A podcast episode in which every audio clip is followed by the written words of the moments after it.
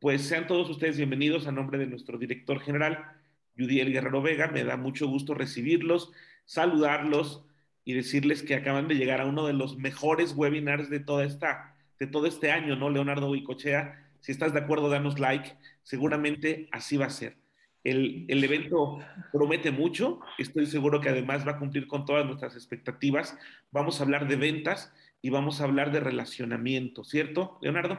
Exacto. Muy buenos días a todos. ¿eh? Qué gusto verlos aquí. Pues mira, esta es una gran comunidad de empresarios, amigo. People and Business se caracteriza por ser una comunidad donde todos los que estamos aquí estamos por convicción y no por obligación, donde nos ayudamos, donde conectamos experiencias empresariales y somos un buen pool de consejeros. Todos los días, todos los días estamos atentos de lo que se requiere por parte de nuestros socios, por llamarlo de alguna manera, de nuestros partners, como le llamamos aquí. Entonces, Leonardo, este es tu auditorio, mira, tenemos casa llena, como ves está llegando y llegando gente. El, como, ya, como ya dijimos, tanto tu palmarés como el título que le has dado a esta plática, pues creo que nos llama mucho la atención. Te queremos agradecer, por favor, que te hayas despertado temprano, en primero de octubre, Día del Adulto Mayor, el mes rosa, Día del Arquitecto, Día de la Paz Mundial y Día del Trabajador del ISTE. Qué bueno que estás por aquí. Y bueno, si me permites y si me permiten todos ustedes, quisiera, quisiéramos comentar un poco de la trayectoria de nuestro ponente magistral de este día, de Leonardo Goicochea. Él es ingeniero industrial de profesión, con posgrado en Kaizen. Ya nos explicará él qué es Kaizen para quienes no tengamos muy, muy claro esto. Es consultor por más de 27 años de oficio, analítico por vocación, pero pragmático por convicción. Ha dado consultoría a más de 50 empresas de la talla de Grupo Carso, Bimbo, Alpura, Ford, y ha capacitado a más de mil empresarios, mucho, muchos de ellos de una red conocida por muchos de nosotros también, que es BNI. En su trayectoria también fue docente de algunas universidades privadas, ellas de las más importantes y reconocidas de este país. Actualmente Leonardo es consultor y capacitador de ventas dedicado a impulsar el desarrollo sustentable de las pymes a través de, la las metodologías que son desarrolladas y comprobadas durante toda su trayectoria profesional. Hoy, su misión es apoyar a empresarios que reconocen la importancia de institucionalizar su empresa y capacitarse para poder afrontar un mercado cada vez más competitivo. Ese es nuestro ponente magistral de hoy, Leonardo Goicochea. Te agradecemos de verdad que estés por aquí. Todos tenemos allá abajo una manita, una manita no vaciladora, sino una manita que, que nos permite levantar la mano, tener algunas reacciones. Y bueno, pues aunque sea de manera virtual, mándenle un aplauso a nuestro querido Leonardo Goicochea, que hoy nos trae información que es de nuestro interés y que sobre todo, como él lo dice, nos va a permitir llevar la teoría a la práctica. Bienvenido, mi estimado Leonardo Guicochea, el auditorio es todo tuyo. Tenemos unos minutos, ya lo sabes tú, tenemos programadas hasta las 9 de la mañana para que nos des consultoría y capacitación comercial y de ahí todos nos lancemos a comernos octubre. Gracias, Leonardo, bienvenido. Muchísimas gracias. Eh, excelente presentación, Neftalí. Y, y bueno, eh, vamos a comenzar. Quiero, quiero comenzar por establecer las bases de lo que es la venta. Todo mundo habla de ventas, este, todo mundo, si están ustedes eh, del otro lado de la pantalla, es porque directa o indirectamente son responsables de, las ventas de cada uno de sus negocios. Entonces, mmm, me gustaría presentar las, la, las bases de la metodología que yo imparto y este y creo que es, eh, creo que va a ser de mucho valor esta, esta pequeña parte que yo les voy a poder dar. Ahí ya creo que ya están viendo todos mi pantalla, ¿no? Tenemos que empezar por distinguir que existen dos tipos de venta.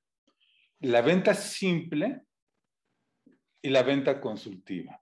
En la venta simple, el 80% de las transacciones comerciales a nivel mundial pertenecen a una venta simple.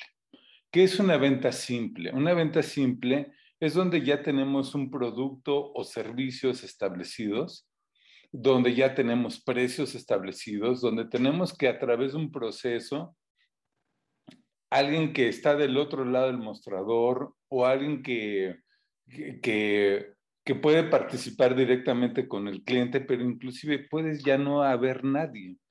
En esta venta simple, como aquí estoy poniendo el ejemplo de, un, de una señorita eh, bien capacitada de un café, que hoy es día del café, dicen, este, pues tú llegas al Starbucks y dices, y ella te dice, te saluda muy bien, te dice muy buenos días, señor Neftalí, si ya te conoce y si no te conoce, muy buenos días este, ¿qué, hoy qué le vamos a, servir. Tú, tú, tú ves el menú que tiene atrás y dices, pues yo quiero un frappuccino. Perfecto. ¿Con chochitos o sin chochitos? ¿Con crema batida o sin crema batida? y, y, y, no, pues con chochitos y con crema batida. Te dice, son eh, eh, chico, mediano, grande, no, grande. Te extiende la mano, te dice que son 75 pesos y tú le pagas.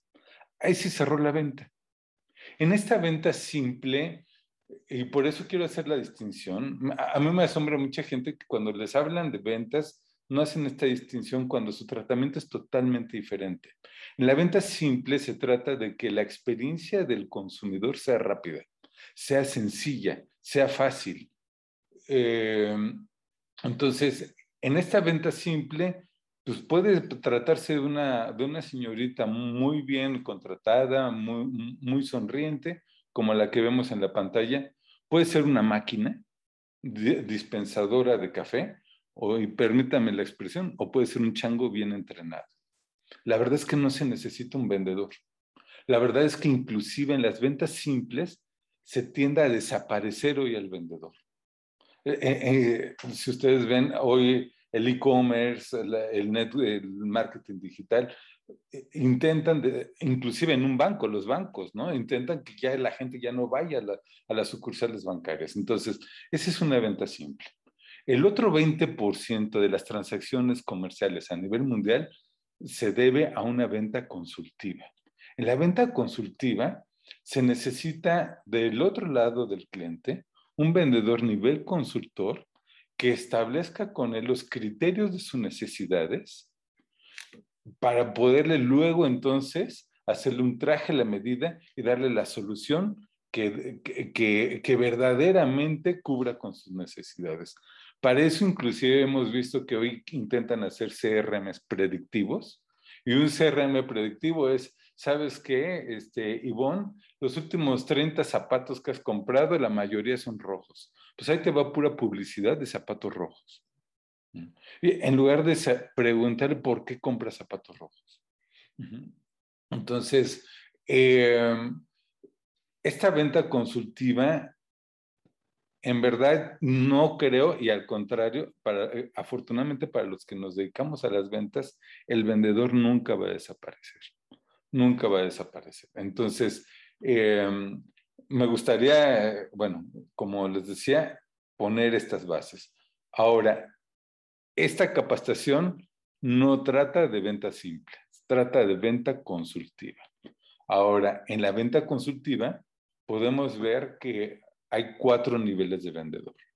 En este primer nivel de vendedor es el principiante y vamos a ver cuál es el propósito, el enfoque, la relación y la aportación de cada uno de los niveles del vendedor. En el nivel 1, que es el, yo le llamo nivel principiante, su propósito es simple y sencillamente ser considerado. Se siente bien porque, híjole, ¿qué crees? Ya me tomaron la llamada, ya me dijeron que sí en el Zoom y este, ya, me recibieron mi tarjeta de, presentación. Busca nada más ser considerado. Su enfoque es en su producto y su servicio, es aquel que ve su ombligo y nada más, así. No le interesa nada más, es el merolico de sus productos y sus servicios. Se lo sabe a la perfección. Su relación es una relación casual. Su aportación, obviamente, es el de catálogo con patas. Y, ahí hay ventas donde las podríamos volver una venta consultiva y mucha gente sigue aferrada de volverla una venta de catálogo, como aquí estamos poniendo el ejemplo. El nivel de vendedor 2 es el nivel convencional. Su propósito ya no nada más es ser considerado, sino hacer una venta. Su enfoque no nada más está en su producto y su servicio, sino ya también en el cliente. Su relación ya es de confianza. ¿Por qué? Porque debe generar contigo credibilidad para, para cuando menos hacer una venta. Su aportación es de una solución puntual. Es aquel vendedor que te dice, dígame en qué le puedo ayudar. Si tiene lo que tú en ese momento estás necesitando, él ya hizo una venta. Si tuviste para pagar los meses intereses, a él ya no le importa. Si el producto te sirvió, a él ya no le importa. Si no te vuelve a ver, tampoco le mejor para él. Es el vendedor que yo le llamo, es el cazador. Es el que sale hoy, en la mañana, caza el mamut y ya tiene para comer dos o tres días. Después, Dios dirá. Ese es el vendedor convencional, el que resuelve una solución puntual. El vendedor, en el, en el nivel 3 tenemos al vendedor competitivo. Su propósito no nada más es hacer una venta, sino repetir negocio. Su enfoque no nada más está en su producto y su servicio, no nada más en el cliente, sino en su competencia. Su relación ya es de beneficio mutuo es ganar, ganar. Es una relación que yo le llamo, es una relación de noviazgo. Me gustas, te gusto, ¿qué crees? Vamos a andar. Pero si por ahí este, tus hermanos o tu mamá me caen bien gordos, cada quien para su casa. Me regresa los besitos, te regreso los peluches y cada quien para su casa. La aportación es de aspectos de negocio. Cuando tú eres un vendedor nivel competitivo, es porque el cliente ya te ve a ti como una referencia, como alguien experto en la materia que dice ser. El nivel competitivo, híjole, ¿quién sabe más de medicina? Ah, pues vámonos a, preguntarle al doctor Claudio. Ya, ya, puedes hablar de aspectos de negocio. ¿De qué? De tu negocio con el cliente. Ya te ven como una referencia. El nivel, el último nivel que es el nivel consultor, su propósito ya es dominar la cuenta. ¿Qué quiere decir dominar la cuenta? Conocer los aspectos políticos de tu cliente, conocer la cultura organizativa de tu cliente, conocer qué piensa, qué siente tu cliente, conocer hacia dónde va tu cliente, qué es el enfoque ya no nada más en tu producto y tu servicio, no nada más en el cliente, no nada más ves a la competencia de tu cliente, sino que ves hacia donde ve tu cliente, al mercado de tu cliente. Tu relación ya no es de nada más de ganar, ganar. Tu relación es, simbiótica. ¿Y qué quiere decir simbiótica? ¿Qué crees en las buenas y en las malas? ¿Cuántas veces ustedes en sus productos o servicios han tenido algún problema, algún fallo? Y cuando tú, ustedes superan ese fallo con tu cliente, se vuelve y se establece una relación simbiótica con este cliente. Tu aportación es de dirección estratégica. Cuando ustedes se sienten con sus clientes y hablen no nada más de resolverle hoy una necesidad, sino de darles una dirección estratégica y hablarles del futuro y, construir con ellos las necesidades que tienen a futuro, ¿qué crees? Ahí estás bloqueando tu competencia. Porque en realidad no existe nadie. Todavía estás descubriendo con él los criterios de su siguiente necesidad. Yo como consultor, todos mis clientes, yo sé cuál es su, su plan estratégico del siguiente año. Ustedes piensen si saben el, el, plan estratégico de sus clientes del 2022. ¿Qué retos quiere afrontar en el 2022? ¿Estás alineado con sus objetivos? ¿Se dan cuenta? ¿De qué hablas con tu cliente? ¿De resolver el problema de hoy o, o ves hacia futuro? Ese es el nivel consultor. ¿Se dan cuenta? Ahora, la pregunta del millón, ¿en qué nivel de, de, vendedor te encuentras? ¿Eres el principiante? ¿El que hablas de tus productos y tus servicios? A mí me da tanta risa cuando me, hasta los escucho así, me gusta escuchar, cuando me ofrecen una tarjeta de crédito. Y nada más con que le digas hola, buenos días, te avientan un choro de cinco minutos hablándote de beneficios de sus productos y tus servicios y, te dicen que la tarjeta de crédito este, la puedes usar en México, Estados Unidos y Canadá. Tú puedes decir, jamás he ido a Canadá. ¿Por qué cree que para mí ese es un beneficio? En el nivel convencional, eres el vendedor que nada más cazas o siembras y cosechas a futuro. En el nivel competitivo, buscas ganar, ganar o buscas una relación simbiótica con tu cliente. ¿Dominas la cuenta?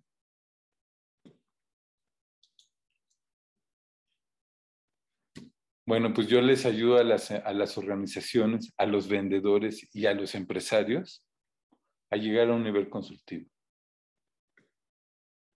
Porque, ¿qué creen?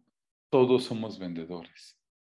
Si ustedes están atrás de esta pantalla y hoy les interesa esta capacitación de ventas, es porque ustedes son responsables de, sus, de, sus, este, de los números que puede dar su empresa. Ahora bien, a mí con esto de la pandemia me preguntaron, gente que, que me, me, reconoce como, como experto en ventas, me dice, oye Leonardo, ¿qué, ¿qué, qué, ha cambiado ahora después de esta situación en el mercado? Y me puse a pensar lo que tendríamos que pensar como vendedores de antes y los vendedores de hoy. Fíjense lo que, a, a las conclusiones que llegué. Los vendedores de antes eran los que iban de puerta en puerta los que han tenido mucho tiempo de vender se dan cuenta que, son vendedores que se desgastaban la suela de los zapatos, que ah, compraban grandes bases de datos y lo único que hacían perdiendo el tiempo era depurando bases de datos. Llamar en frío. Para dar ametralladora a todo a ver quién pega. Hoy los vendedores de hoy ¿Qué debemos hacer? Debemos de perfilar y buscar a nuestro cliente ideal.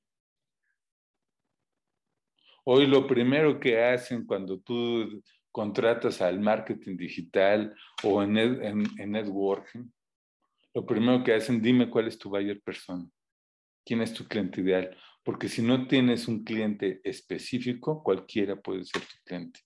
Y si cualquiera puede ser tu cliente, ninguno es tu cliente. Eso lo aprendí aquí, en otra capacitación. Entonces, perfila a tus clientes ideales. ¿Cómo? Hoy tienes, hoy hasta amigo de las redes sociales. Hoy, si ustedes ven, yo ya tengo mi página de internet. Antes no la tenía. ¿Por qué? Porque hoy tenemos que apoyarnos de los medios digitales para, para nosotros ahora buscar quién es nuestro cliente ideal buscar a nuestro cliente con tiro de, con tiro de flecha.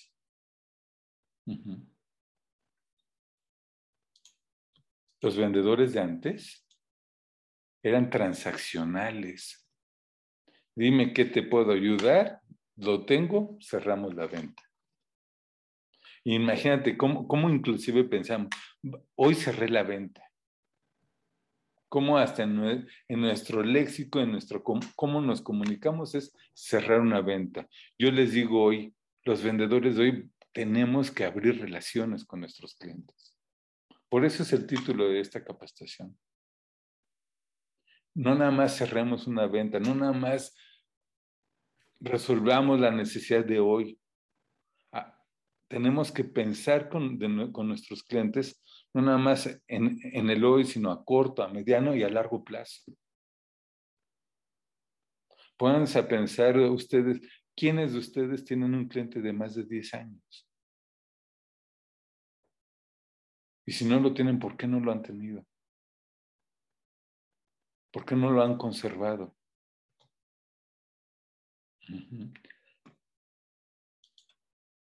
Los vendedores de antes persuadían. Y, el vendedor de antes, el perfil que se buscaba el vendedor de antes en metodología DISC era aquel que influenciaba, aquel que hablaba y, que cerraba los negocios en las cantinas y, este, y decía, o en las comidas carísimas, ¿no? Y, argumentan Te tratan de convencer. ¿Qué creen? Cuando tú intentas persuadir a alguien, lo que estás haciendo es que el otro defienda su postura. A ver, convénceme, Neftali. A ver, dime que lo que tú me vendes es, es lo mejor. Y te pones en la postura de convénceme como cliente. Los vendedores de hoy tenemos que preguntar. Preguntar es el comportamiento verbal más profundo que puede existir en nuestra característica como humanos para conocer a los demás, para tener una relación con los demás. Cuando yo informo, ¿qué creen? Estoy hablando de mí.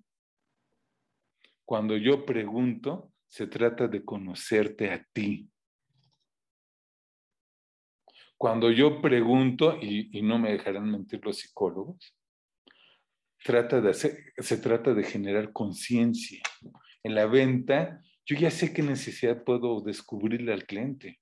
Ya sé que con el cliente le puedo ayudar a vender, pero el cliente está embotado a que tiene que reducir costos.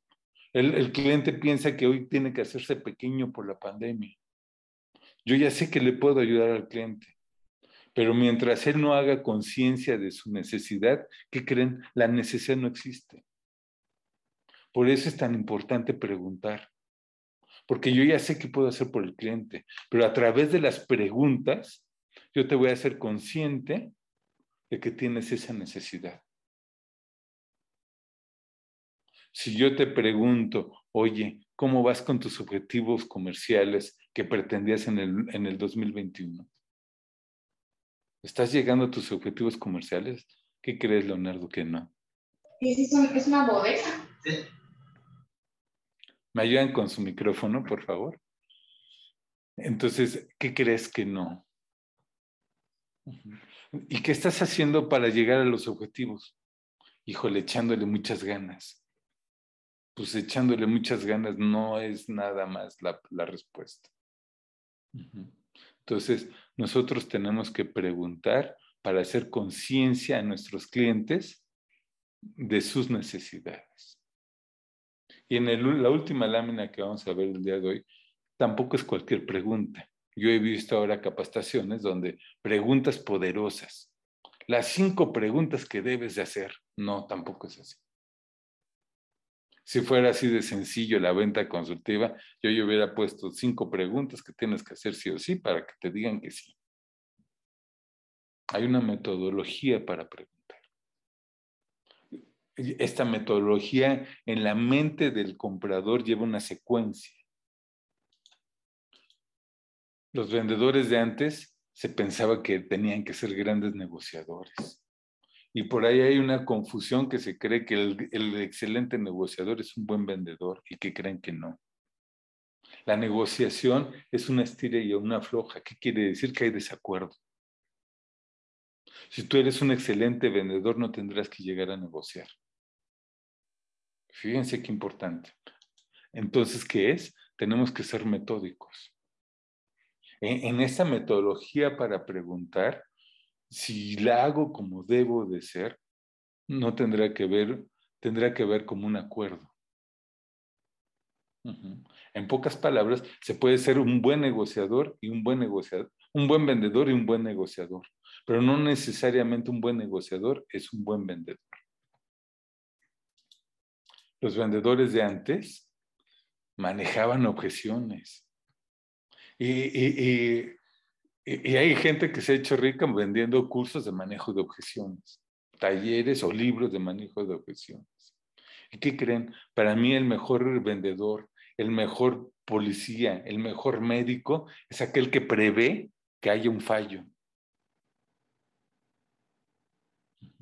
Entonces, ¿qué tenemos que hacer? Solucionar necesidades. Si nosotros hiciéramos otra vez las preguntas correctas, no tendríamos que al final manejar objeciones. Y ahora tratar de persuadir cambiando un criterio desalineado que tenía el, el comprador, nuestro cliente. Los vendedores de antes se pensaban que tenían que ser grandes cerradores.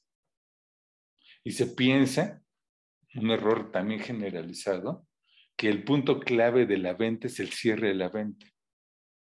Y como se tiene ese pensamiento, entonces hicieron técnicas de cierre y, y de cierre de depredaciones. ¿Alguno de ustedes les han intentado vender tiempos compartidos? E, ellos tienen un, una técnica de cierre de depredación, donde les compras eh, y, no sales de la sala si no das tu tarjetazo. Y te avientan dos o tres personas para cerrarte. Esa técnica de cierres en las ventas consultivas no. En las ventas consultivas nosotros tenemos que ayudarle al cliente a comprar. A, nadie nos gusta que nos venda. Nosotros tenemos que a través igual de las preguntas ayudarle al cliente a entender sus criterios de su necesidad y ayudarle a comprar. Qué diferente, ¿no? En lugar de pensar en cerrarlo. Este, a este lo cierro porque lo cierro. ¿No han escuchado hablar a los vendedores que dicen, este no se me va? Y todavía peor, hay vendedores más que, ahora entonces para cerrarlos bajan precios, descuentos y piensan que así van a cerrar. Hasta perder inclusive la rentabilidad de su negocio. Vender barato cualquiera, créanme. Vender bien se necesita metodología. Ustedes me preguntarán, oye Leonardo, a ver, pues dinos cómo podemos, me dices que tú nos puedes ayudar a vender más. ¿Me puedes decir la fórmula para vender más? La fórmula es muy fácil. Resultados es igual al número de oportunidades por el porcentaje de eficiencia. La venta es métrica y metodología.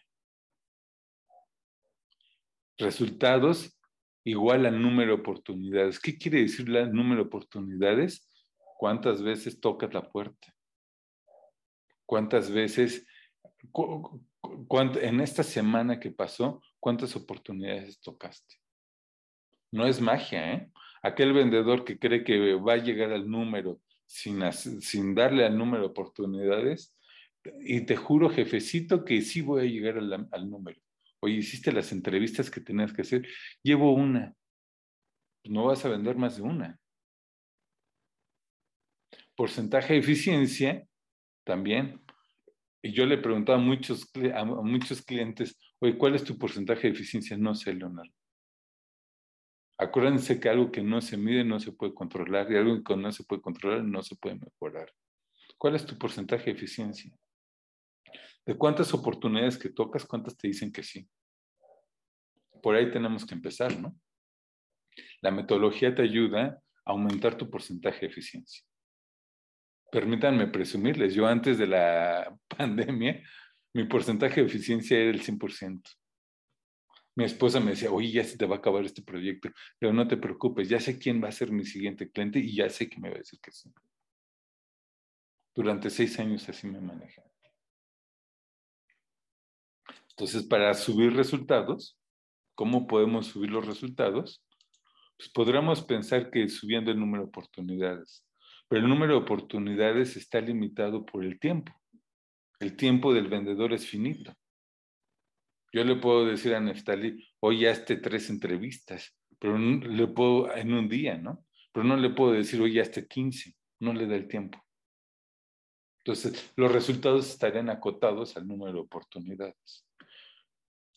Entonces, esa es una opción, en realidad no es la más correcta.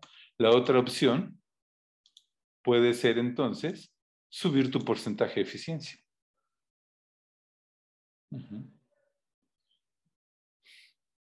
Y puede ser mantener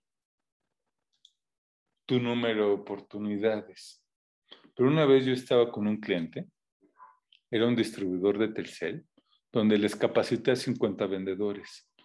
Y el distribuidor me dijo, oye Leonardo, de los 50 vendedores que tú capacitaste con tu metodología, unos son más exitosos que otros. ¿Qué es lo que está haciendo la diferencia? ¿Por qué unos son más exitosos que otros? Si los 50 tienen tu metodología y la aplican. Y me hizo una pregunta que me llevó tiempo responderla, así me la llevé a la casa, porque no, investigué y dije, ah, pues igual y venden más los, los con, con mayor experiencia. Y no, había, dentro de los cinco mejores vendedores, había jóvenes y había mm, personas más grandes. No era la experiencia. Había hombres y había mujeres, no era tampoco el sexo. Y me puse a pensar entonces, ¿por qué unos tienen más éxito que otros? ¿Y qué creen? Pude reformular esta, esta fórmula con estos mismos ingredientes, con estos mismos elementos, con estas mismas variables. ¿Qué creen que pasó? Ustedes piénsenle cómo podrían mejorar esta fórmula. Y en lugar de aumentar el número de oportunidades, porque eso lo tenemos eh, finito, ¿qué creen que pensé? Es aumentar el tamaño de tu oportunidad. ¿Qué quiere decir aumentar el tamaño de, tu oportunidad? Aumentar tu perfil de cliente. ¿Se acuerdan que los vendedores de hoy perfilamos a nuestro cliente ideal? Aumenten el perfil de tu cliente. ¿Eso cómo lo vas a hacer? Cuando te sientas seguro a venderle a un, a un excelente cliente. Yo que vendo este, metodología comercial, pues hoy abordo a, a empresas que me pueden pagar bien. No aquel cliente que te dice, híjole, Leo, este, es que nada más tengo cinco mil pesitos para darte. Es más, el cliente chiquito es más molón que el cliente grande. Aumenten el, tamaño de su oportunidad, aumenten su porcentaje de eficiencia. Y van a aumentar sus resultados. Creo que al final vamos a tener una sesión de preguntas y respuestas. Si gustan ir eh, dejando sus preguntas en el chat y al final le damos a preguntas y respuestas conforme a los temas que vamos tocando, ¿no? Y este, o al final abran sus micrófonos y con todo gusto damos ese... Eh, eh, sí, sí, ¿verdad, Neftali? Esa es la... Así es, amigo. Así es, si alguien tiene preguntas que, que formular, por favor vayan poniendo en el chat y en un momento más las vamos respondiendo, Leonardo, si eres tan amable. Claro que sí, muchas gracias. Gracias. Ok, voy a continuar. ¿Qué creen? Cuando alguien vende, del otro lado, ¿qué creen? Alguien está comprando. Y entonces eh, vamos a tener que entender también cuál es el proceso de compra de nuestros clientes o de nosotros. Casi siempre el que es un buen vendedor es un buen comprador. ¿eh? te, formulas igual, ¿no? ¿no? No esperas lo menos que lo que tú das como vendedor, no esperas lo menos de, de, otro que te quiera vender. El proceso de compra, ¿cómo, ¿cuál es el proceso de compra? Y este proceso de compra aplica para todo. Ahí sí, para, para algo pequeño o para algo muy complejo. El proceso de compra comienza con que reconozcamos una necesidad en el reconocer una necesidad. Si hoy en la mañana yo este, me levanté, me bañé para esta capacitación, ¿qué crees? Tengo sed. Ajá, entonces reconozco que tengo sed y reconozco mi necesidad. Ese es el primer paso que en nuestra mente va a existir. Segundo paso es la evaluación de opciones. En la evaluación de opciones, híjole, tengo, tengo este refresco, tengo agua de tamarindo en el refri, tengo, me puedo hacer un jugo con la naranja que tengo, pues ya me dijo el doctor Claudio que un jugo ya no es bueno. Y este, o tengo agua de níquel, no sé si hay alguien aquí de níquel, nosotros tenemos nuestro, nuestro filtro de níquel y es agua simple. Evalúo las opciones. abro mi abanico de opciones. Paso, paso tres, empiezo con la solución de preocupaciones. De todas las opciones que hoy eh, puse para tomar, para, para, para cubrir mi necesidad de sed, fueron cuatro. Eso fue en evaluación de opciones. En solución de preocupaciones, empiezo a descartar las opciones. Hijo Leonardo, ahorita refresco. Pues no, algo con gas no. El agua de tamarindo, ¿qué crees? Está fría. Y tampoco recomiendan agua muy fría en la mañana, tampoco. Café, pues tan temprano, tampoco. El jugo ya me dijeron que no. ¿Qué crees? El agua. Entonces, termino con la solución de preocupaciones y ¿qué creen? Llego a la decisión final. Después de la decisión final, hay un, hay un proceso que dicen, ah, satisfacción de necesidades. Tomo mi agua y digo, ah, verdaderamente satisfació mi necesidad que tenía. El último paso, y afortunadamente para los que nos dedicamos a las ventas, ninguna necesidad permanece fija para siempre. Siempre hay un cambio de necesidades.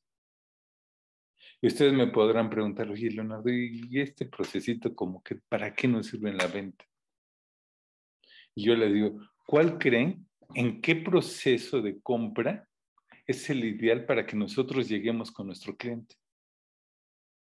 Y como pues, lo tengo que hacer a nivel monólogo, el proceso ideal es llegar cuando el cliente esté aquí en reconocimiento de su necesidad. Porque cuando llegamos nosotros con nuestro cliente, cuando él esté en reconocimiento de necesidad, podemos formar con él los criterios de su necesidad. Podemos ayudarle a decir híjole, agua no, eh, perdón, agua, eh, eh, jugo no, refresco no, café no. Mira que lo ideal, y soy vendedor de níquel, es el agua simple de níquel para las mañanas. Tómate un vaso amaneciendo, despertando. Aquí Ivonne también nos dice siempre del agua, ¿no? Este, tómate agua en la mañana, tómate agua tal, dos litro y medio, dos litros, hay hasta una fórmula de cuánto, cuánto, cuánto de agua debes de tomar de acuerdo a tu peso. Entonces, es lo ideal que lleguemos cuando estemos en reconocimiento de necesidades. ¿Cuál es el error más común del vendedor cuando llega y está en reconocimiento de necesidades, ¿qué creen que es? Ofrecerle, venderle. Hay muchos vendedores de venta consultiva que en la primera necesidad que descubren, pum, ahí van y le venden, en lugar de terminar de descubrir todas sus necesidades. ¿Qué pasa cuando nosotros llegamos con nuestro cliente y él ya está en evaluación de opciones? Es más, ¿cómo podemos descubrir que está en evaluación de opciones? Es cuando el cliente es el que te llama. Ojo, ¿eh? Si el cliente es el que te llama a decirte, oye, Brian, este, dime tú en cuánto me dejas esto. ¿Qué creen? Ya te está evaluando a ti y a otros cinco proveedores más y te va a considerar por precio. Ya cuando te levantan el teléfono es porque él ya descubrió su necesidad. Y así como a ti te le está llamando otros tres más. Estás llegando tarde. ¿Cuál es el error más común del vendedor cuando está llegando a, cuando su cliente ya está en evaluación de opciones? Descuentos. Está bien, dime en cuánto te lo deja a él y yo te bajo el precio. Yo me adapto. El error más común del vendedor cuando llega con su cliente y su cliente ya está en evaluación de opciones, descuentos. El error más común cuando su cliente está en solución de preocupaciones, ¿qué creen que es? Justo que tenga preocupaciones. Y ahí sí, léanse todos los libros de manejo de objeciones. ¿Cuál es el error más común del vendedor cuando su cliente está en satisfacción de necesidades? Es el momento de euforia. Imagínense ustedes cuando compran su auto. No van y le dicen a su pareja, mira el auto, mira, tiene Bluetooth, tiene conexión, este, tiene cámara de reversa, se apaga el motor, este, cabe en la cochera, no cabe en la cochera. Eh, eh, es cuando está en el momento de euforia. El error más común del vendedor cuando está en satisfacción de necesidades después de haber tomado la decisión su cliente es brillar por su ausencia. En las buenas y en las malas, ¿eh? En las buenas, si le encantó el carro, es cuando le puedes vender los virlos de protección, cuando le puedes vender la, la, garantía de cobertura extendida, cuando le puedes, bueno, te compran hasta el cubre autos que yo veo que nadie utilice. El, radio Plus Ultra, los rines 20 para un Suru. Es cuando le puedes vender este, más cosas. Cuando estás en un problema y desapareces, que crees jamás te va a volver a tomar en cuenta. Sin embargo, si después de haber tomado la decisión y ahí estás, puede ser que vuelvas a una relación simbiótica y si estás en las buenas, vas a estar en las malas con tu cliente. Y en cambio de necesidades, cuando ya es un cliente y vas a repetir negocio con tu cliente, tú tendrás que estar aquí cuando él esté apenas en cambio de necesidades. Ya vieron por qué es tan importante conocer el proceso de compra. Cuando yo llego con un cliente, lo primero que pienso es en qué proceso de compra él está. ¿Qué tengo que hacer como vendedor si él ya está en evaluación de opciones? ¿Qué creen que tengo que hacer? Piénsenle. Lo que tengo que hacer, ¿qué creen? Es regresarlo a reconocimiento de necesidades. Si algún cliente me dice, oye, Leonardo, ya dime tú en cuánto me vendes tu consultoría. ¿Qué crees? No soy vendedor de catálogo. Permíteme tener una entrevista contigo, entender tu negocio y, veo, si, veo si de entrada puedo ayudarte. Y en segunda, te construyo una solución de acuerdo a tus necesidades. Entonces, ¿qué hice? Estoy regresando a reconocimiento de necesidades. Posiblemente él ya tenía criterios definidos. Si lo regreso aquí, puedo cambiarle los criterios. Oye, no, Leonardo, mándame ya tus precios. Cuando te dicen, mándame tus catálogos, mándame tus precios, ¿qué crees? Estás haciendo la opción 2 o 3 o 4. Si ya el, tu cliente ni siquiera te permite una entrevista, ya, ya, este, eh, mándame tus precios, Denise. ¿Cuánto cuesta entrar contigo? Eh, vas a hacer la opción 2 o 3 o 4 de tu cliente. ¿Y qué creen para la venta? Nada más genera facturación el, de la medalla de oro. No hay medalla de plata en la venta. ¿eh? Es más, el, vendedor que juega a ser la, el que juega a ser considerado, nada más, hace todo el proceso y al final no factura. Cuando tú estás en evaluación de opciones y cuando llegas a evaluación de opciones y no te permiten una entrevista para volver a reconocer sus necesidades, ya tienen tatuado el, vendedor ganador. Y seguramente no eres tú. Pero te hicieron hacer todo el trabajo para hacer la opción 2 o 3 y poderla presentar en presupuesto, en contabilidad. Por último, y les comentaba, hay una metodología para preguntar. Todo esto se va volviendo más complejo, por eso se llama ventas consultivas, porque en el proceso de compra podemos tener varios interlocutores. Es una metodología que la capacitación dura más de 15 horas. Ahorita estamos en una hora. Hay, hay, cuatro interlocutores en el proceso de venta, ¿no? Este, el que toma la decisión, el técnico, el usuario y el aliado.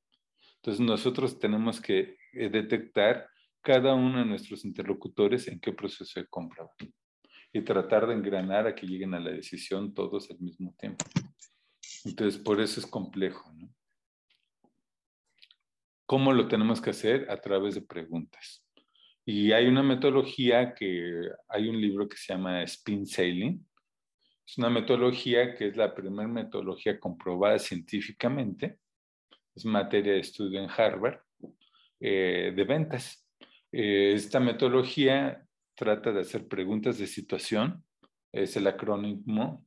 Preguntas, las preguntas de situación nos dan el contexto de la empresa, del cliente, para poder empezar a hacer preguntas de problema.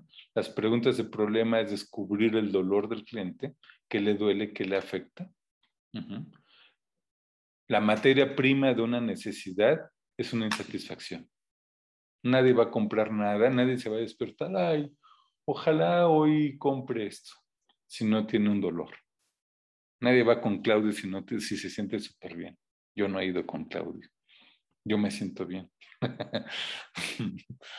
y este, nadie, nadie si no tiene una insatisfacción va a buscar este, eh, va a buscar cubrir su necesidad. Entonces, nosotros debemos identificar un problema. Las preguntas de implicación extienden ese problema y, hacen conciencia de todas las implicaciones que tiene no dar solución a ese problema. Y las preguntas de need, payoff se, se, podrían traducir como eh, preguntas, de, preguntas de beneficio o preguntas de solución y son las que son las cerradoras de ventas. ¿Por qué? Porque esas preguntas de, utilidad o de beneficios son donde nosotros vamos a generar el deseo de compra del cliente. Ya descubrió su necesidad. Ya te dije, ¿qué crees? Estoy un kilito arriba, dos kilos arriba. Ahora quiero bajar de peso. Porque no necesariamente que yo te diga que tengo dos kilos de, de peso, quiero, quiero bajar de peso, ¿no? Igual me siento bien así, ¿no? Entonces, es descubrir la necesidad y luego tener el deseo de solución del cliente. Entonces, es, ahí es donde cerramos la brecha. Entonces, ese es el spin, en muy rápido, eh, y, es hacer preguntas de utilidad. Eh, Judiel y Neftali en People and Business me dijeron, oye Leonardo, ojalá nos puedas entregar algo adicional para los que tuvieron a bien estar aquí, que son creo 80 personas. Ya estamos 80 personas aquí. Hoy les tengo para People and Business algo muy importante que les quiero ofrecer. Ofrezco un diagnóstico de tu área de ventas para los que tienen una empresa y tienen un área de ventas o, ellos son los, ustedes mismos son autoempleados, completamente gratis para ti y tu mejor proveedor o cliente. ¿Y por qué tu proveedor o cliente? Porque si tu cliente está bien, tú estás bien. Porque si tus proveedores están bien, tú vas a estar bien. Entonces, este, hoy ofrezco este diagnóstico, trata de nueve puntos. Quien quiera este diagnóstico, me contacta y se los ofrezco completamente gratis. Es, un diagnóstico donde yo les voy a decir cómo están en su área comercial. este, estos son mis datos. Mi página de internet es leonardowicochea.com. tengo ahí mi Facebook y este es mi, mi, celular. Y de verdad me dicen que estuvieron en esta, en esta reunión de People and Business, en esta capacitación. Me dicen, Leonardo, yo quiero este, yo, quiero mi diagnóstico, eh, tengo esta empresa, yo les voy a mandar un, es un cuestionario de nueve, nueve puntos que me tienen que, dar y con todo gusto le agendamos, contactamos y les hago su diagnóstico, ¿no? Me dicen que estuvieron en esta capacitación porque normalmente este diagnóstico sí tiene un costo. Eh, yo se los estoy ofreciendo hoy sin costo. y, y, pues les agradezco mucho este, por mi parte ha sido todo y ahora sí, este, bienvenidas todas las preguntas y, respuestas porque creo que es donde vamos a alimentar mucho este taller, ¿no? Gracias, gracias, mi estimado Leonardo, muy prudentes, muy buenos conceptos y recomendaciones que nos estás dando.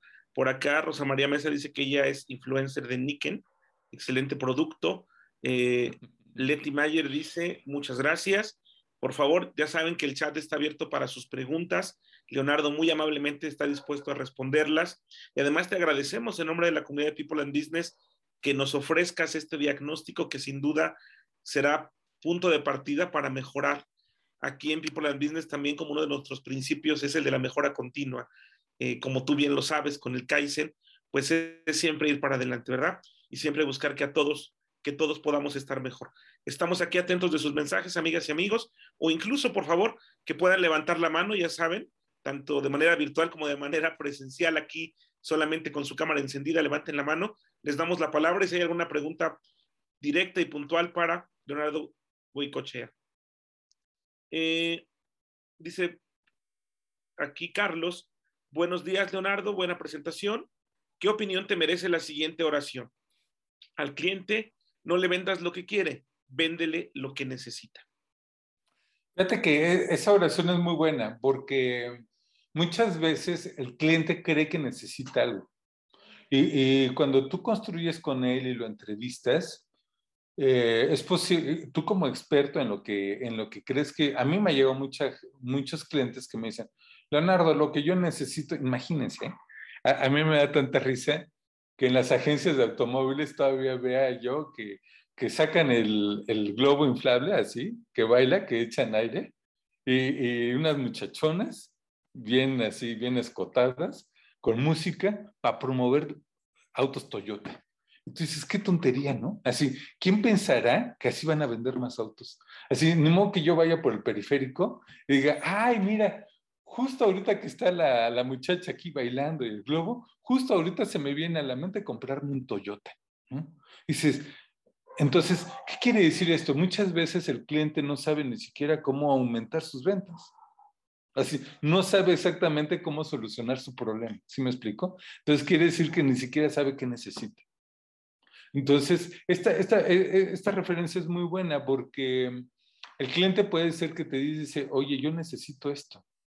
Pero a través de preguntas y, tú como experto dices, oye, lo que no necesita es un edecán para que vender más autos.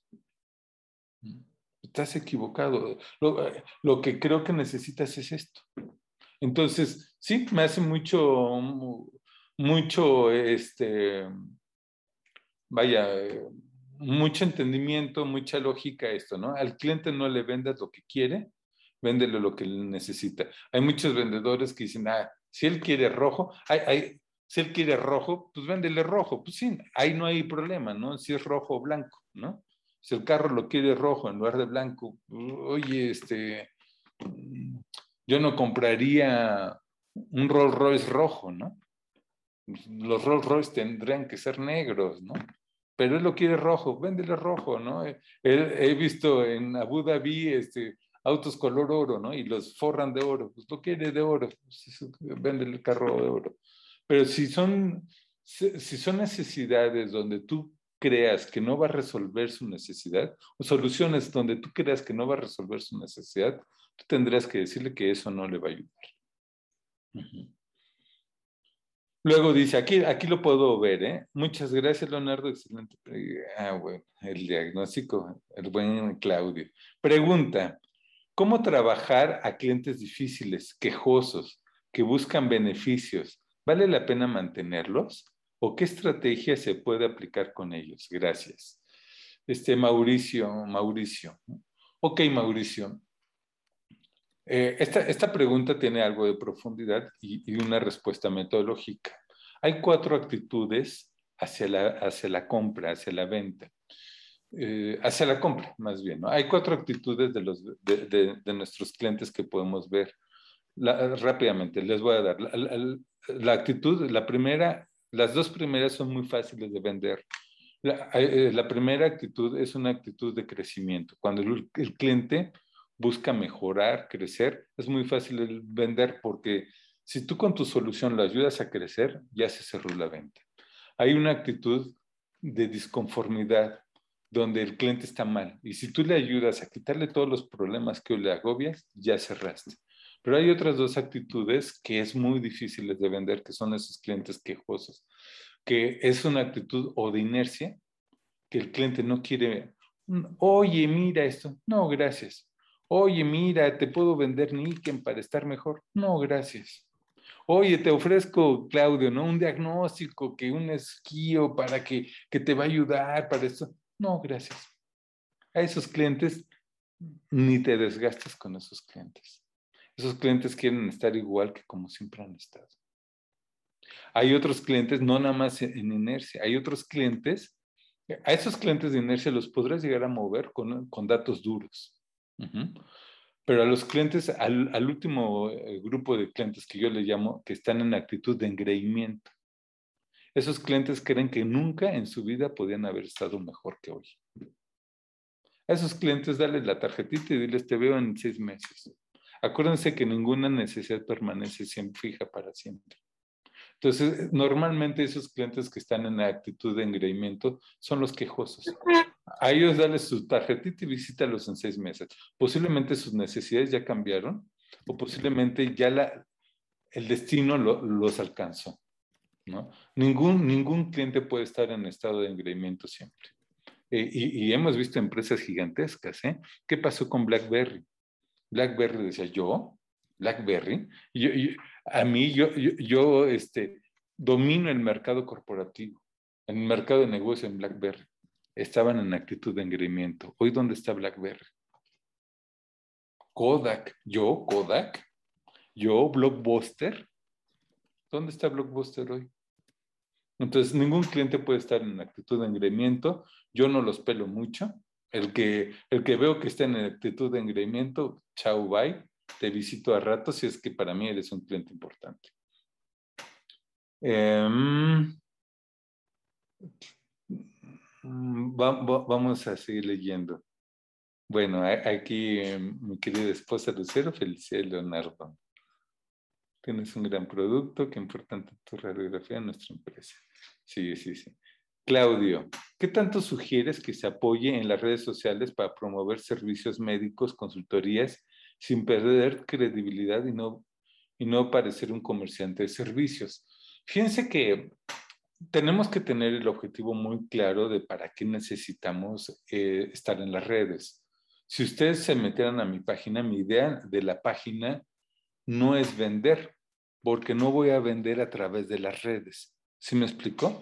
Así, Claudio, tú no vas a poder vender. Sería un error intentar vender a través de las redes porque no eres un vendedor de catálogo. Tu producto no es, tú, das una asesoría médica. Entonces, eh, las redes lo que te va a ayudar es llegar al, cliente y que el cliente llegue a ti. Después de ahí empieza la venta consultiva. De hecho, yo he trabajado ya con muchas empresas donde trabajo de la mano con el marketing digital porque el marketing digital ayuda a generar leads, pero nada más leads. A partir del lead, ahí empieza la venta consultiva. ¿Se dan cuenta? No se trata de que en mis redes yo ya, ya llegue y me diga, oye, ya quiero agendar tu cita y, y qué bueno. No, no, no, no, no. Eh, tiene, que tener la entrevista contigo, tú tienes que decirle, entender su necesidad, saber qué le duele, saber cómo está, saber qué quiere, cómo quiere estar y ver si tú eres el mejor para poderle dar solución. Entonces, las redes te ayudan a acercarte al cliente, nada más. A partir de ahí, en, en esta venta consultiva, ¿no? Si es una venta simple, en las redes puedes aventar todo, ¿no? Pero en tu caso no es así. Muy bien. Eh, Fernanda Hernández, buen día. La venta va de la mano con el cobro. ¿Cómo combinarlo para que el cliente no se sienta agredido y que sí pague? En estos tiempos complicados, gracias. Cuando, cuando hablas del cobro, también lo primero que puedo pensar es en el precio. Eh, yo que he estado 20 años en esto de ya en ventas, he escuchado muchos vendedores es que me dicen que es caro, es que no me quieren pagar. Cuando el vendedor te dice que es caro o el cliente a ti te dice que es caro, es la salida fácil de decir, ¿qué crees? No estoy viendo el beneficio que tú crees que tienes tú por mí. Cuando te dicen que es caro, el error es tuyo te dicen que es caro y trae un reloj de 30 mil pesos o un carro de medio millón y te pelean el marketing digital y te no sé a qué se dedican ustedes. Eh, eh, la Enique, ¿no? Te, dicen que es caro un filtro de, de 18 mil pesos y traen un carro de medio millón. O sea, es mejor rodar medio millón que tomarte agua que te va a hacer bien para tu, tu cuerpo y para el tuyo y el de toda tu familia. Entonces quiere decir que no entendieron la necesidad, el beneficio que tú estás aportando. Entonces, igual, cuando ya no te quieren pagar, Eh, o cuando no te pueden pagar. Cuando no te pueden pagar es que estás perfilando mal. Eleva tu nivel de cliente. Así de sencillo, ¿eh? Así, cuando no te pueden pagar, so sorry, ¿no? Hay veces que podemos hacer labor social, sí, pero lo tienes que... Yo he, dado consultoría a, gente que creo que lo necesita y que sé verdaderamente que no me puede pagar. Y lo he hecho y lo he hecho con todo mi corazón. Obviamente lo tengo que distinguir así. Pero he dado consultoría y he cobrado más de seis dígitos, sí, claro. Esas son dos cosas diferentes. Pero si me dicen que es caro, o si me dejan de pagar cuando me pueden pagar, es porque ya ellos creen que no les estoy dando el valor que yo creo que les estoy dando. Se trata de percepción de valor. Uh -huh. mm. Margarita, es muy bueno, ¿eh? Leonardo, ¿cómo evaluar las competencias necesarias? Para ser un vendedor nivel consultor se necesitan nueve competencias que el cliente visualiza muy importante para un vendedor consultor, que, que, que tiene que ver con liderazgo, tiene que ver con eh, eh, perseguir los objetivos del cliente, tiene que ver con método y sistema. Son nueve competencias que me tardaría más porque son más a profundidad, no, no son las que todo el mundo conocemos, pero sí, y, y, te voy a ser bien franco, no toda la gente puede llegar a ser vendedor nivel consultor. Sería un error decirles, ¿no? Es como si me dijeran, oye, Leonardo, quiero ser eh, basquetbolista de la NFL, pero mido 1,70. ¿Sabes qué? Pues por más que brinques no vas a llegar a ser basquetbolista profesional, ¿no? Vas a brincar más que la mayoría, sí, pero un basquetbolista profesional no. Sí se necesita ese, eso te lo dicen la gente que a fuerzas te quiere vender algo. Yo tengo, hago, hago un, un test que es a través de una metodología que se llama THT, eh, la metodología de los colores, para evaluar si, si, esta persona tiene el perfil para ser vendedor nivel consultor. Si no, lo tenemos que poner en, otros, en otras áreas donde no tenga que atender directamente a un cliente grande o, o no necesariamente necesito tener un nivel 4 del consultor. Hay empresas que con un nivel 2 o un nivel 3 es suficiente. Entonces los movemos a esos otros niveles. Pero la verdad es esa. No, no todo el mundo se puede sentar a hablar con... Yo me he sentado a hablar con el director de Bingo o con el director de tercer. No todo el mundo podría, aunque tenga la metodología. ¿no? Um, César, gracias por la... En el formato de venta consultiva, ¿cómo se maneja una objeción en referencia al precio? Creo que ya hablamos un poquito de eso, ¿no? Eh, sí, cuando te dicen precio alto o, o, solicitud de descuento, no estás haciendo bien tu chamba. Y, y ese es otro punto que, que me gustaría acotar rápidamente. Nosotros, si le queremos vender al de compras, normalmente en la venta consultiva, el error más común del vendedor es intentarle vender al, al, de compras, que para mí es el técnico. El de compras no es el que tiene la necesidad, ni es el que tiene la decisión final. El de compras es el que hace la transacción comercial, la, la, transacción que ya le pidieron arriba. ¿Sí me explicó? Entonces, el de compras es el panteón de los vendedores. El de compras está capacitado para despelucar a los, a los, a los, este, a los vendedores. Son a los que te, por precio, por condiciones, por contrato, por, en tiempo, te despelucan. Están capacitados. Es más, a ellos los miden por precio. Entonces, si tu relación es con el de compras, ahí hay un problema. Tu relación de, debe ser con el que toma la decisión en nuestro interlocutor P. Entonces, el interlocutor P te va a evaluar por, por valor, no por precio. Entonces, eh, es, ese puede ser un gran error, ¿no? Y este, irte con, con alguien que no, que no es el que toma la decisión, le estás vendiendo al interlocutor de, eh, no, no indicado y aparte al interlocutor que te va a evaluar por precio. ¿Qué actitudes o verbalización tiene un cliente que merece ser no considerado como clientes? ¿Correr a un cliente? Ok, eh, en, en las actitudes de inercia es aquel que te dice, No, yo ahorita, no, esto no lo necesito. Yo siempre he estado bien. Ese está en inercia. Córrele. En actitud de engreimiento es aquel que te dice yo, consultoría, siempre he vendido muy bien. A mí, yo llevo 40 años vendiendo, Leonardo. ¿Qué me vas a hablar tú de ventas? Yo, eh, nadie conoce mejor mi mercado que yo, Leonardo. Yo inicié este negocio. Yo vendo súper bien. Muy bien, ¿cuánto vendes? 30 mil pesos. Uy, lo bueno que te va re bien. El que está en engreimiento es por dos cosas. Por metas demasiado bajas o por una apreciación falsa de la realidad. Fíjense. ¿eh? Entonces, e, e, es eso lo que pasa. Gloria, yo tengo un negocio de taquería y uno de ropa bordada por la pandemia. Tengo dos meses cerrados. Empecé el lunes con el local de ropa bordada. El próximo domingo inicio con la taquería. Primero Dios, mi preocupación es que a pesar del tiempo que tengo trabajando y que tengo buenos clientes, no logro controlar las finanzas para tener una estabilidad sin endeudamiento. Eh, la taquería y la ropa bordada se podría tratar como una venta simple.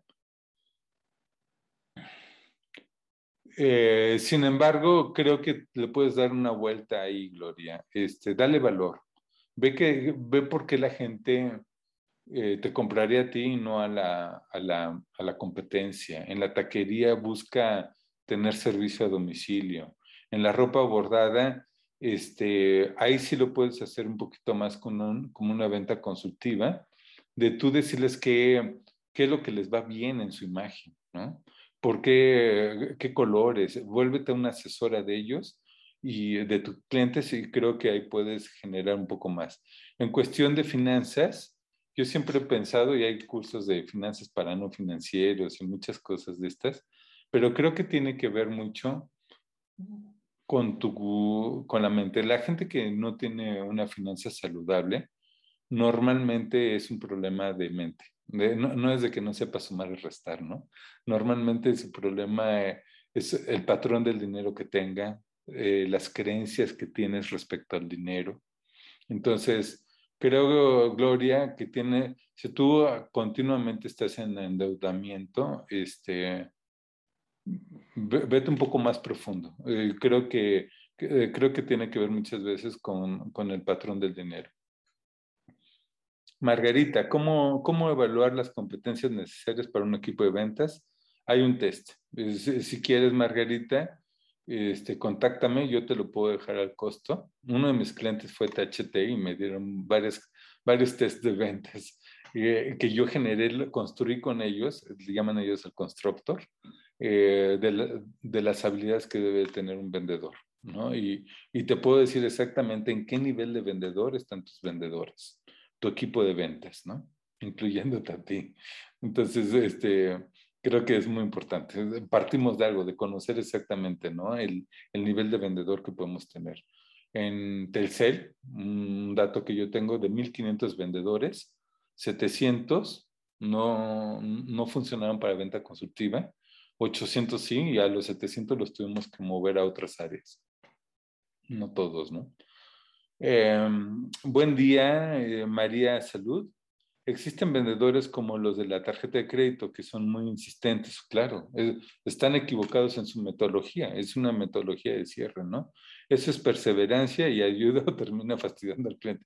Yo creo que ayuda fastidiando al cliente y los que lo buscan yo creo que de todas maneras iban a comprar, porque sí tienen la necesidad. O si es una buena estrategia, no, para nada. Eh, yo estuve a punto, antes de la, un mes antes de la pandemia, me iba a contratar el Santander, iba a ser uno de mis mejores clientes en toda la historia de mi consultoría, iba a ser un proyecto de más de seis cifras, porque les iba a ayudar en el mercado corporativo en, en Santander, a hacerle la venta consultiva porque sí, me queda claro que los bancos no saben vender bien todavía. Les falta la metodología de Leo Wicochea. Eh, David Uribe, ¿hay, ¿hay, alguna estructura para un... claro, claro que sí hay una estructura. El pitch de elevador para empezar a crear relaciones en un par de minutos. Sí, sí hay, una, hay una, un pitch de elevador. Eh, tiene que ver con cuatro, cuatro aspectos, muy rápidamente se los voy a decir. Uno, ¿quiénes son ustedes? ¿Cómo se llaman? Otro, este, ¿qué necesidad resuelven? No qué hacen, ¿eh? No me interesa qué haces, qué necesidad resuelves, ¿Qué, puedes hacer por mí? Otro, ¿cuál es el objetivo de la reunión? Y otro, pedir permiso para preguntar. Y ahí empiezas tu entrevista. Se los voy a decir el mío, ¿eh? Hola, muy buenos días, este, Judiel. Soy consultor de, eh, soy consultor comercial. Mi nombre es Leonardo, soy consultor comercial y yo ayudo a las empresas simple y sencillamente a vender más. ¿Me permites hacerte unas preguntas? Quiero entender tu negocio. ¿Me permites hacerte unas preguntas? Punto.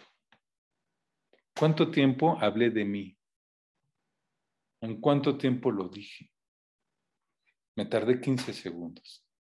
Voy de nuevo. Hola, muy buenos días. Nancy, mi nombre es Leonardo Bucochea. Yo ayudo a las empresas a vender más. Pero para mí, Nancy, lo más importante es entender tu negocio. ¿Me permites hacerte unas preguntas? Punto. ¿Se dieron qué rápido? Eh, qué, fácil? Ahí empezamos. cuando tú dices, me permites hacerte unas preguntas, normalmente el cliente se libera. Dice, ah, este no viene nada más a ensartarme una venta, un producto. Y para mí lo más importante es entender tu negocio, José. ¿Me permites hacerte unas preguntas? Quiero conocer a profundidad suficiente tu negocio, Mauricio. Quisiera tener una entrevista contigo quiero tener una entrevista contigo. ¿Cómo trabajar con clientes que se niegan a trabajar con depósito en garantía, pero que por la naturaleza del negocio es, necesario? Este, mm, pues si la naturaleza del, negocio, yo por ejemplo, ahorita los dos proyectos de consultoría que tengo, me dicen, oye Leonardo, ¿cómo me puedes este, garantizar que voy a vender más? es una empresa que vende más de 100 millones de pesos al año y este, quiere vender el 20% más, o sea, quiere vender 20 millones de pesos más. ¿Y qué creen? Le dije, pues dame un fit mensual y, te, y, el fuerte, me voy sobre esos 20 millones que te voy a ayudar a vender más. Dame un porcentaje de, ese 20, de esos 20 millones. ¿Y qué crees? Me dijo que sí. Entonces, ahí los dos nos estamos yo estoy en un fit mensual mínimo, por el cual llevo ya cinco meses con este cliente, pero en diciembre si llego al 20% adicional que, que, acordamos, pues me voy a ganar una muy buena cifra. Y el cliente dice, pues son 20 millones que hoy no tenía. Entonces, si le tengo que pagar a Leonardo medio millón, con gusto se lo pago. ¿no?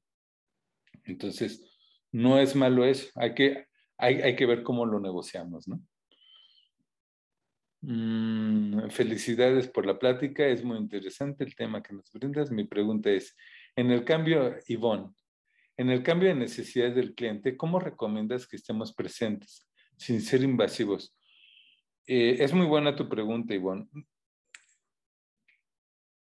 Yo estaría gustoso, Ivonne, tener una asesora de belleza y una asesora que me va a ayudar en la calidad de vida que me estuviera preguntando. Otra vez, en tu mente es, está tu, tu creencia limitante de que eres invasivo. ¿Por qué piensas que, que, darle esta asesoría a tu cliente es una invasión? ¿Sí me explico? Así, tu cliente te va a dar la pauta yo a mis clientes, y se los digo en serio, ¿eh? este que tengo que voy a ver, me tengo que salir en cinco o seis minutos más, este cliente que, que voy a ver ahorita, que es el que de los 20 millones más, me dice, Leonardo, ¿podrías venir todos los días? Así, un cliente que te ve como alguien valioso, te dice, ven todos los días. Es más, ahorita me tengo que ir porque me está presentando a su hermano que tiene una empresa 10 veces más grande que la de él. Entonces, un cliente si te ve valor, lejos de pensar que eres invasivo, te, te quiere cerca de él. ¿no? Eh, lejos de pensar que eres invasivo, eh, yo con él ya hablo todo del futuro. Ya, ya hablamos, ya estamos viendo para el siguiente año eh, las comisiones y, y, y, qué nuevos vendedores vamos a traer, qué nuevas líneas de negocio vamos a tener. Entonces, no hay, no, yo no tendría por qué pensar que estoy siendo invasivo con mi cliente cuando estoy en, en, cambio de necesidades. Al contrario, estoy con él y él está conmigo y él está gustoso que yo estoy con él para, para generar las estrategias de los siguientes años a nivel comercial dentro de su empresa en lugar de decir, ay, ahí viene otra vez Leonardo. Si yo pensara que él dice, ay, otra vez me está marcando Leonardo, es porque pienso que no le estoy dando valor. Uh -huh. mm. Gloria, eh, muchas gracias, Gloria. Eh, por el tema creo eh, que falta más información y, entrenamiento en las áreas de salud para las ventas.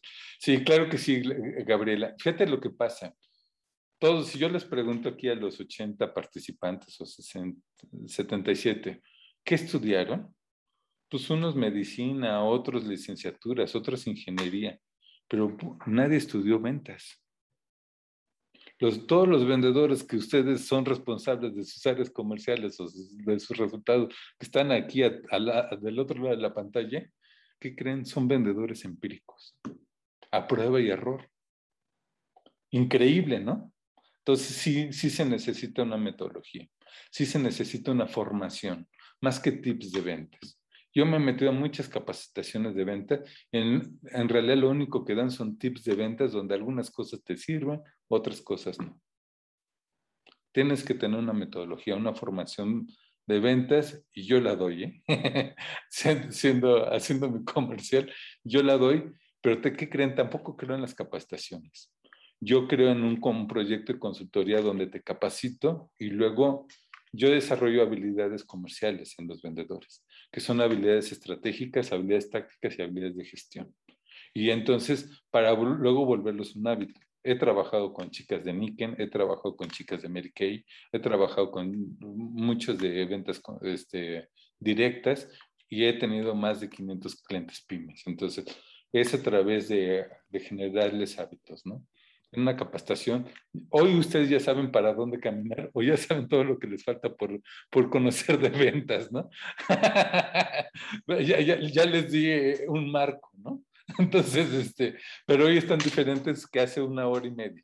Yo esperaría, ¿no?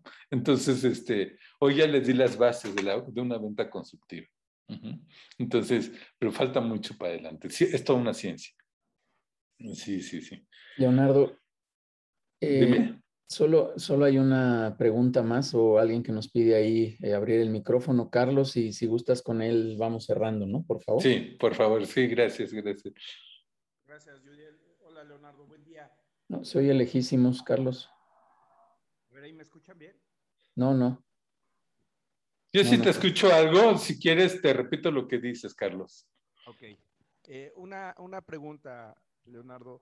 Eh, ¿cómo, ¿Cómo abordar o sea, ¿qué consejo le darías a la gente que obviamente está vendiendo el producto y a la vez el que está comprando? ¿Cómo abordar el tema cuando el cliente te dice, no me interesa tu producto, estoy bien con lo que tengo? Y la gente se vuelve así como muy invasiva y persistente y quererse meter a fuerza a hacer esa venta. Eh, Carlos dice que qué pasa con las ventas invasivas donde te dicen no me interesa tu negocio y el, el vendedor insiste. Pero ¿qué, qué, eh, tu pregunta, Carlos, es desde el punto de vista cliente o desde el punto de vista comprador? Desde el punto de vista comprador. Ah, no, bueno, a mí si me insisten, vaya, les digo chau, bye, ¿no? Así, este, oye, mira, es que te ofrezco esto. No, gracias, punto. Y, el no gracias, ¿qué parte del no no entendiste, no? No lo quiero, punto, ¿no? No lo necesito. Oye, pero mira, déjame, este, eh, mucha gente, agentes del seguro, ¿no? Son muy insistentes, ¿no? No, ya no, ya tengo un seguro, ¿no?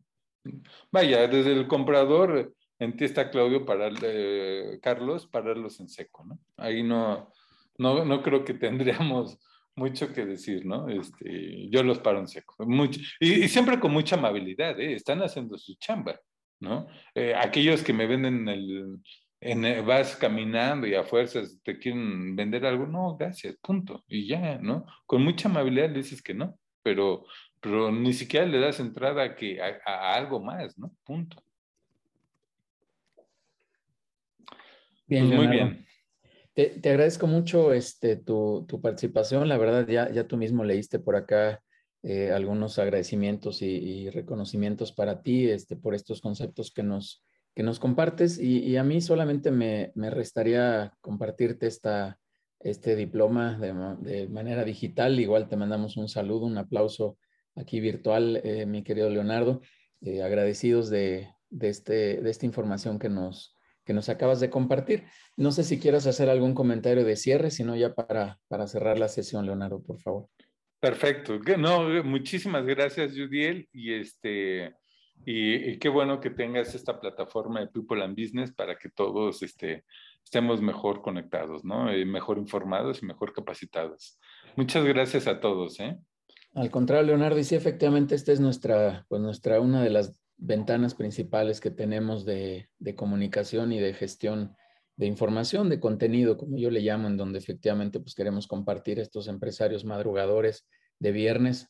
Este, así que pues encantado de que hayas estado por acá. Y ya solo para cerrar la sesión, los esperamos el próximo viernes. Estará por acá Carmen Sandoval hablando del tema de ecología emocional, un tema también que, pues es muy, muy interesante y que también pues nos trae a la referencia de cómo poder equilibrar ciertas cosas en, el mundo empresarial, tanto en, la gestión operativa, en, cómo movemos las manos, pero también cómo movemos la cabeza y cómo podemos ir equilibrando estos dos conceptos que también son pues, sumamente interesantes y, que pues hoy, hoy día también esto pues nos trae ahí ciertas inquietudes, ciertas eh, eh, preocupaciones y bueno, pues hay que, hay que estabilizar esto. La siguiente semana estará Liz Pasquel también hablándonos de temas de de negociaciones seductoras, negociaciones poderosas. Y ahí vamos a enlazar también una segunda sesión con Rafael Montes de Oca eh, para hablar también de temas de negociación eh, en, temas comerciales, que también va a estar súper interesante.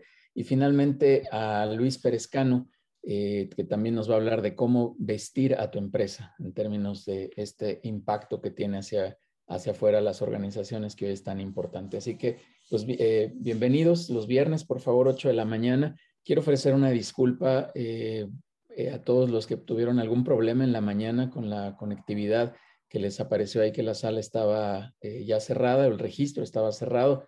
Un problema ahí técnico que tuvimos en la mañana, no, no estaba así planeado, una disculpa haremos lo necesario para que esto no vuelva a suceder. Pero una disculpa y quien tenga inquietud, que sepa de alguien que no pudo entrar, pues con gusto compartiremos por ahí la, grabación de forma excepcional por, por este contratiempo que tuvimos.